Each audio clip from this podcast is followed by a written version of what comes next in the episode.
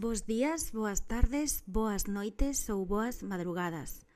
Benvidas todas e benvidos vos tamén a Ollada Violeta. Hoxe imos a falar eh, de fotografías malditas ou máis ben de fotografía un pouco especial. Como a coñecemos, a fotografía nace a finais do 1830 en Francia. Joseph Nicephore Nip usa cámara oscura portátil para expoñer á luz unha placa de peltre cuberta de betún. Seguiu o seu discípulo Daguerre traballando eh, só e logrou amplificar esa, esa luz que salía. Como sempre, tiveron que chegar eh, do outro lado do océano. No 1888, en Estados Unidos, George Eastman, o fundador de Kodak, reemplazou as placas de vidro por eh, unha especie de, de rolos de celuloide. Máis tarde, no 1891, Gabriel Lippmann foi o que nos trouxo esa maravilla da fotografía a cor. Nos anos 40, concretamente cara finais, no 1947, fundouse a Axencia Magnum, unha cooperativa de fotógrafos que, preocupados, pola, pola manipulación que, que podía facer a prensa eh, da información fotográfica, mirade no que pensaban xa, pois decidiron asociarse. E despois eh, xurden frases preciosas como que a fotografía é verdade e o cine é unha verdade 24 veces por segundo que pronunciou o director de cine Godard ou que o componente máis importante dunha cámara está detrás dela, que dixo Ansel Adams. A fotografía, captar instantes, captar presente e deixalo aí para o futuro. É algo moi máxico e tamén na fotografía está presente certo, como en todo na vida, certo elemento paranormal do que imos falar agora. Alaímos. imos. De todas as contas de Twitter que existen, poucas fan tanta honra o seu nome como Curse Images. Esta conta comparte fotografías aleatorias de momentos e de lugares tamén aleatorios con suxeitos aleatorios facendo cousas aleatorias. Pero todas estas imaxes teñen algo en común, que se si as miras te vas a topar incómoda eh, dende o primeiro momento. Tanto se pode tratar dun parque infantil situado xunto a un camposanto, como dunha neveira repleta de bonecos de acción totalmente desnudos, pois calquera destas imaxes plantexan máis preguntas que respostas e a falta de contexto que hai detrás delas é mm, pois o que as, o que a fai que, que sexan tan tensas, que nos fagan sentir tan incómodas. Pero o concepto de imaxes malditas leva circulando por internet dende fai bastantes anos. Segundo o catálogo de cultura de internet Now Your Mem, estas imaxes acostuman a ser consideradas molestas para as persoas ou ben pola mala calidade da foto ou ben polo seu contido que, bueno, normalmente é anormal e ilóxico. A idea das imaxes malditas comezou inicialmente en internet e a primeira conta que as publicou en exclusiva tiña pois ese nome que dixemos antes, esa conta de Twitter, e o primeiro post apareceu no ano 2015 e obtivo algo máis de 1200 comentarios. As imaxes malditas desa natureza ou, ou raras ou similares consideranse a veces como o equivalente visual dese xénero de historias curtas de terror eh, que se chaman creepypasta. Ninguna persoa eh, pois se sinte indiferente e neste sentido hai un autor, Ramsey Campbell, que escribiu un libro que se chama precisamente así, Imaxes Malditas, e que fala como de certas cousas, por exemplo, de que ningunha persoa viva eh, viu rematada a Torre do Medo, unha película dos anos 30 protagonizada por Boris Karloff e por Bela Lugosi. Neste libro fala como, bueno, de que por razóns descoñecidas forzas poderosas destruíron a cinta e todas as copias da cinta desta película. Pero o investigador cinematográfico Graham Nolan atopa a cinta e tras unha búsqueda pois moi rocambolesca, esa ansiada aparición fai que se desencadene un ciclo mortal e que gradualmente se vaya desvelando a aterradora realidade que nos revela o poder de, desa cinta insaciable. Neste libro, Ramsey Campbell combina o estilo que ten ca visión dos segredos do descoñecido e dos segredos que garda cada imaxe. E logra unha novela bastante inquietante que tamén nos fala de fotografías. Esta noite fai moitísimo calor. Eu estou aquí grabando coa fiestra aberta creo que acabades de escoitar un coche, unha moto, non sei, ou unha nave espacial que, que pasaba bastante a bastante velocidade. É a noite perfecta para falar de, destes temas. A fotografía, por exemplo, mmm, maldita por excelencia, a fotografía de espíritos, eh, naceu como sustento para as persoas que perdían a un ser querido pois por unha enfermidade, por unha guerra, etc., no, no século XIX. Imaginade isto, unha sesión de fotos que comeza tarde a eso das 10 da noite, nun cuarto que está revestido con cortinas de terciopelo pesadas. No centro da habitación unha mesa redonda, adornada con velas, en torno a un arreglo raro de cartas e unha bola de cristal. Unha muller co cabelo rizo e mirada algo siniestra dá a benvida. Todos se sentan na mesa e agarran as mans. É o momento de reconectar cos seres queridos que xa non están. Debaixo da mesa, esa muller saca unha fotografía co rostro dos espíritus que marcharon e asegura que están aí presentes no mesmo cuarto, entre as persoas que están ali. Os familiares vivos deixan sair un grito afogado en torno á cara de cada un dos que aparecen como difuminados, vidos mm, a menos. As caras dos mortos con xesto impávido no rostro. Na década do 1860 a esta técnica se lle conociu como fotografía de espíritus, era un apoio nos duelos das persoas. Porque frente a eses duelos a razón non sempre é a mellor compañeira, e dende os inicios mesmos da nosa especie necesitamos certos apoios para conectar con seres que marcharon, que trascenderon a outro plano de consciencia, e iso sempre nos deixou bastante inquietos e inquietas. A fotografía de espíritus veu a solventar esa etapa do duelo para moitas persoas. Asustadas, paralizadas pola dor da perda, moitas persoas pois recurrían a médiums para contactar con eses familiares que partiron.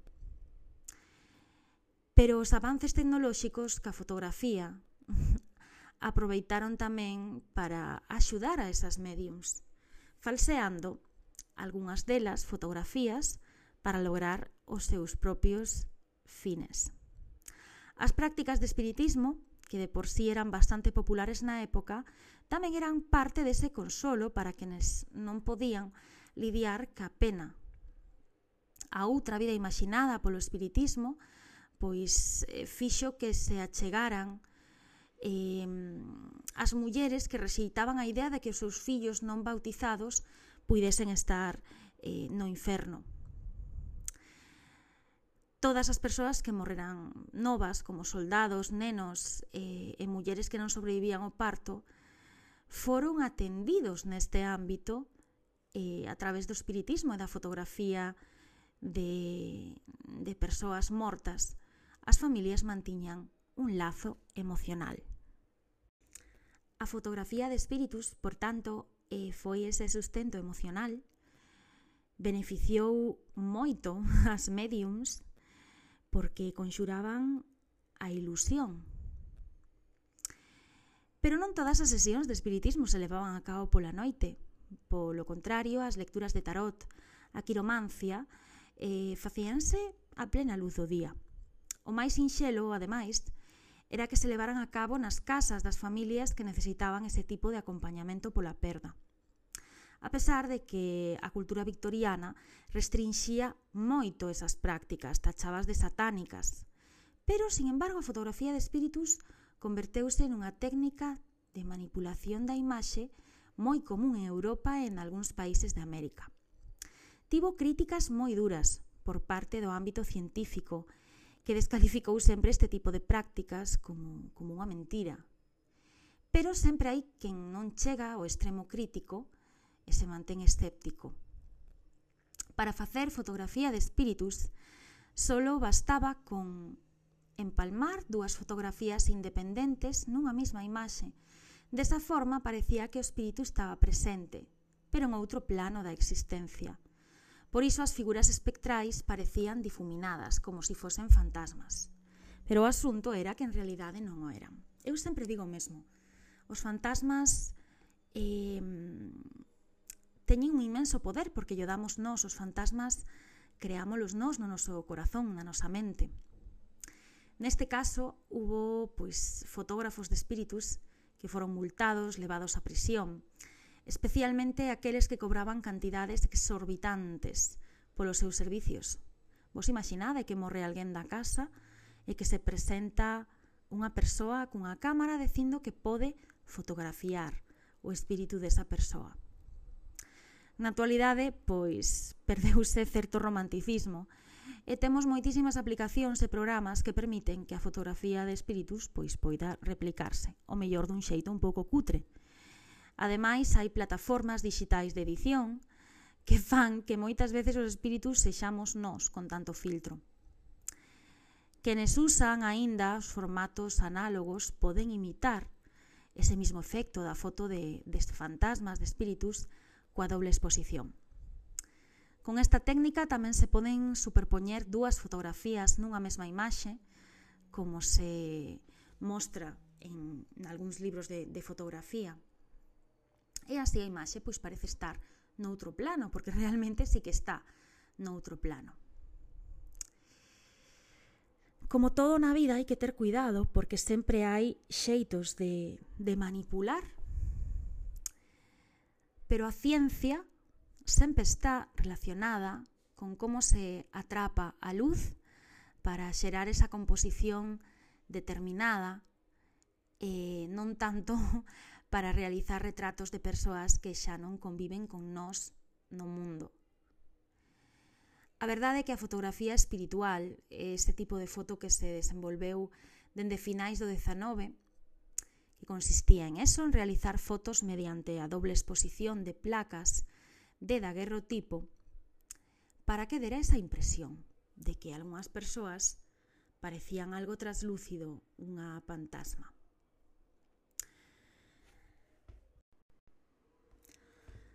todas as fotografías son malditas, ou máis ben, todas as cámaras son malditas para esa xente que ten pánico a que lle fagan unha foto. A escopofobia, escoptofobia ou oftalmofobia é un trastorno de ansiedade que se caracteriza por medo a ser visto ou mirado por outros. Esta fobia tamén pode estar asociada con medo a de chamar a atención sobre os demais. Hai moitas persoas que, que parece que naceron para posar frente a unha cámara. Eh, hai outras que, que non son ese tipo de persoas que cada vez que están obligadas a poñerse diante de un obxectivo en festas familiares ou nunha historia, pois teñen pánico. Hai persoas que sempre cancelan as solicitudes para iniciar unha chamada por FaceTime e nos concertos apartan a cara do móvil dos amigos que están obsesionados cos selfies. Hai xente que non soporta como quedan as fotos, como como é o sonido da súa voz nos vídeos, e sempre atopan defectos de postura, na roupa, no sonido da voz. Por outro lado, esas persoas tamén se sinten excluídas e teñen a sensación de que se arrepentirán de non posar, como fai todo o mundo. Na antigüidade, as persoas que preferían non ser o centro de atención pois tiñan moito máis fácil para esconderse. Antes de que chegara o iPhone, Instagram, as redes sociais, aínda que alguén chegara fastidiando cunha cámara estropeando a espontaneidade dun momento e facendo que te sentiras coibido e a veces ridículo, pois sempre podías facer unha visita estratégica ao cuarto de baño ou apartar. Pero que hoxe en día é moi complicado, porque todas as persoas somos un paparazzi en potencia a todas horas e antes de que poidas sequera darte conta. A túa cara pois aparece na rede social de turno sen que poidas facer nada para evitalo, porque moitas veces eh, pois a persoa non retira a fotografía e a rede social, aínda que a denuncies, tampouco. Isto non se trata de ser crítico coa propia imaxe, isto se trata de ter dereito á propia imaxe e non estar constantemente ameazado de quedar exposto se non queres.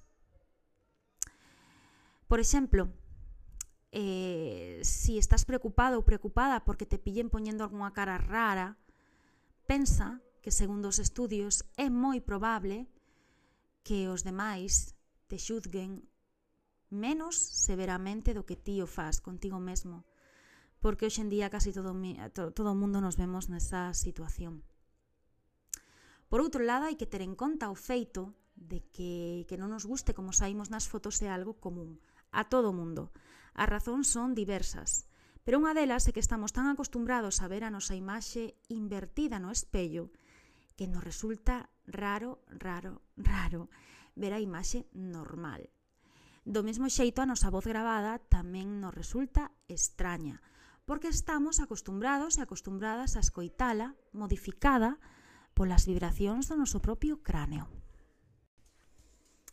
Fai calor, este é un episodio curto no que falamos da fotografía de espíritus, dos inicios da fotografía, e tamén dese medo a sair retratado ou retratada.